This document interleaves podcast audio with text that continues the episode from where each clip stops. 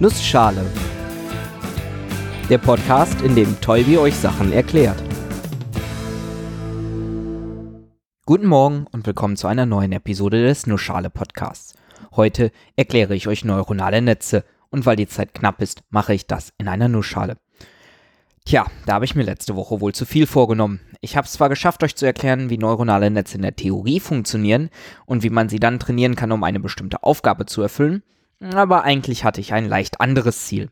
Euch ein bisschen zu erklären, wie die Arbeit mit neuronalen Netzen praktisch aussieht. Nicht unbedingt wie ein Forscher rangeht, um neue Erweiterungen zu basteln oder coole neue Deep Learning-Algorithmen zu entwickeln, sondern eher die praktische Arbeit eines Menschen, der sich mit Datenanalyse mittels neuronaler Netze befasst. Ich basiere dabei ziemlich viel auf ein ganz bestimmtes Tutorial, das mir sehr gut gefällt, weil es viele Schritte enthält, die man in seiner Hast, etwas Neues, Tolles zu machen, sehr schnell mal vergessen kann. Falls ihr selber nachlesen wollt, ich rede vom Artikel A Recipe for Training Neural Networks von André Carpathy, ein Rezept zum Training neuronaler Netze. Carpathy motiviert diesen Artikel mit einer Aussage, die ich sehr unterstützenswert finde. Ab jetzt, immer wenn ich was Englisches sage, sind das Zitate aus diesem Artikel. A fast and furious approach to training neural networks does not work. Man kann nicht einfach mal schnell ein neuronales Netz trainieren. Warum nicht? Die meisten Fehler, die man machen kann, sind sehr schwer zu finden. Meistens funktioniert das Training dann auf einem technischen Level, aber es kommt trotzdem irgendwie Murks raus. Schauen wir mal, wie man stattdessen vorgehen sollte, damit das nicht passiert. Become one with the data. Ich finde es total wichtig, das zu erwähnen und sehr richtig damit anzufangen. Wenn man mit neuronalen Netzen arbeitet oder so wie ich in Podcasts davon erzählt, fokussiert man sich oft auf technische Dinge wie Perzeptron, Fehlerfunktionen, Backpropagation und so weiter. Das, was aber für Erfolg oder Misserfolg sorgt, sind oftmals zum Großteil die Daten, die man benutzt. Datenpaare von Eingabedaten und gewünschter Ausgabe. Beliebtes Beispiel, Tierbilder, die ich nach Tierart klassifizieren möchte. Ich habe Bilder von Pferden und jedes dieser Bilder hat ein Label, einen Wert, den ich rausbekommen möchte. Also hier Pferd. Das gleiche mit einem Haufen an Bildern mit dem Label Katze oder Papagei. Diese Daten zu verstehen, das ist der erste, wichtigste Schritt. Become one with data. Wie viele Bilder habe ich eigentlich? Reicht das? Habe ich Bilder, in denen mehrere Tiere zu sehen sind? Stimmen alle Labels wirklich? Habe ich zwar tausend Bilder von Pferden, aber nur drei Bilder von Igeln? Wie unterschiedlich sind die Bilder? Es gibt einfache Fallstricke, derer man sich bewusst sein muss. Möchte ich Huskies von Haustierhunden unterscheiden, kann es gut passieren, dass das neuronale Netz einfach lernt zu erkennen, ob im Hintergrund vom Bild Schnee zu sehen ist. Oder wenn ich anhand von Patientendaten erkennen möchte, ob ein Patient Krebs hat, welche Daten habe ich da überhaupt?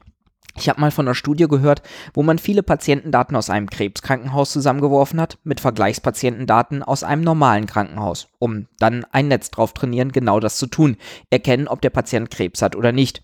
Das neuronale Netz war super darin. Warum? In den Patientendaten war eine Patienten-ID, die im Krebskrankenhaus eine andere Form hatte als die im Vergleichskrankenhaus. Das Netz hat einfach nur gelernt, das zu erkennen. Man muss also genau wissen, was man da ins Netz reinstecken sollte und was eben nicht. Gerade bei personenbezogenen Daten. Sollte ich das Geschlecht mit reingeben oder bringe ich meinem Netz damit nur bei, geschlechterbezogen zu diskriminieren?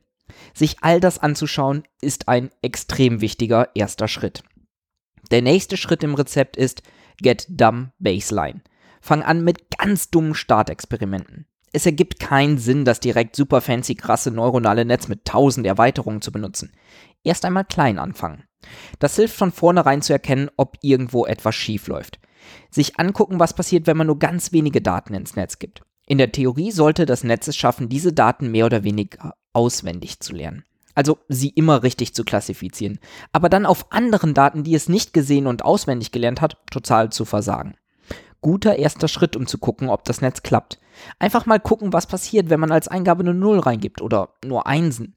Mal gucken, ob, bevor man überhaupt trainiert, der Fehler so ist, wie man erwartet und ob er kleiner wird, wenn man trainiert. Und dabei immer möglichst viel visualisieren, um alle Fehler zu erkennen.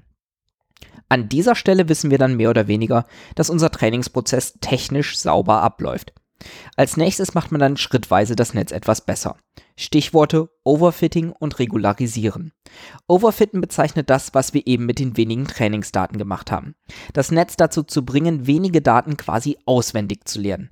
und dann zu regularisieren, also doch wieder irgendwie darauf zu beschränken, etwas Allgemeingültigeres aus den Trainingsdaten zu lernen. Darunter fällt dann zum einen, dass wir wirklich mehr Daten benutzen. Das ist quasi die beste Lösung für jedes Machine Learning Problem. Mehr Daten fürs Training. Und weil man die manchmal nicht hat, ist der nächstbeste Weg so tun, als hätte man mehr Daten. Ich zum Beispiel betrachte in meiner Arbeit Blutzellen. Die können in jeder beliebigen Orientierung vorliegen. Mal so rum, mal so rum. Also kann ich eigentlich jedes Bild einer einzelnen Blutzelle einfach nehmen und um einen zufälligen Winkel drehen. Schwupps, habe ich ein neues Bild, ohne dass ich etwas dafür machen musste. Man nennt das Datenaugmentierung. Und es ist in meinem Fall aber auch generell sehr oft ein sehr gut geeigneter Weg, um neuronale Netze besser zu trainieren. Ein weiterer Weg ist nicht von Null anzufangen, sondern mit einem neuronalen Netz anzufangen, das schon mal auf anderen Daten trainiert wurde. Ich nutze fast immer ein Netz, das auf ImageNet vortrainiert ist. ImageNet, eine Datenbank mit Millionen an Bildern und tausenden verschiedenen Labeln. Durch dieses sogenannte Pre-Training hat das Netz zwar immer noch keine Ahnung, was eine Blutzelle ist, aber es kann immer schon mal verschiedene Objekte von anderen Objekten anhand von Konturen, Formen und Farben unterscheiden. Besser als nichts. Im Gegenteil, es bringt einen gewaltigen Vorteil. Es gibt noch ein paar mehr Möglichkeiten, aber ich springe mal zum nächsten Punkt. Hyperparameteroptimierung. Die Gewichte in einem neuronalen Netz nennt man oft die Parameter. Alles, was man beim Training eines Netzes verändern kann, ist ein Parameter. Es gibt aber noch Dinge, die man vor dem Training anpassen muss. Parameter, die man vor dem Training auswählt. Zum Beispiel, wie viele Neuronen hat mein Netz, wie tief ist es, wie schnell möchte ich es trainieren und welche Fehlerfunktion benutze ich dafür. All das nennt man dann Hyperparameter. Und da einen optimalen Wert zu finden, ist zum einen etwas Erfahrung, aber zum anderen auch durch Suchverfahren lösbar. Einfach mal verschiedene Hyperparameter auswählen und für zufällig ausgewählte Werte gucken, wie gut das Netz trainiert. Das kann man mehr oder weniger klug machen und es gibt einen Haufen an Ansätzen. Das ist natürlich auch für meine Arbeit ein wichtiger Schritt. Ich kann euch also verraten, dass ich da letztens ein Paper zugeschrieben habe, wie wir in unserem Projekt dabei vorgehen. Und deswegen wird es da vielleicht auch mal eine eigene Episode zu geben. Da es ein wenig dauert, bis man ein Netz trainiert hat, will man nämlich nicht unbedingt den Ansatz nehmen, einfach tausende an Hyperparameterkombinationen durchzutesten. Kommen wir zum letzten Punkt. Wirklich nochmal alles rausholen, was geht. Und eine Möglichkeit, die nahezu immer funktioniert, wir nehmen statt einem neuronalen Netz einfach mehrere und gucken mal, ob die sich einig sind. Und als tatsächliche Ausgabe nehmen wir dann einfach das, wo die meisten Netze für gestimmt haben. Klingt zwar total banal, hilft aber wirklich fast immer, um nochmal 2-3 Prozentpunkte rauszuholen. Und gleichzeitig weiß man dann auch, wie sicher sich so ein Netz ist. Wenn alle Netze etwas Unterschiedliches ausgeben, möchte man sich vielleicht nicht so sehr auf das Ergebnis verlassen.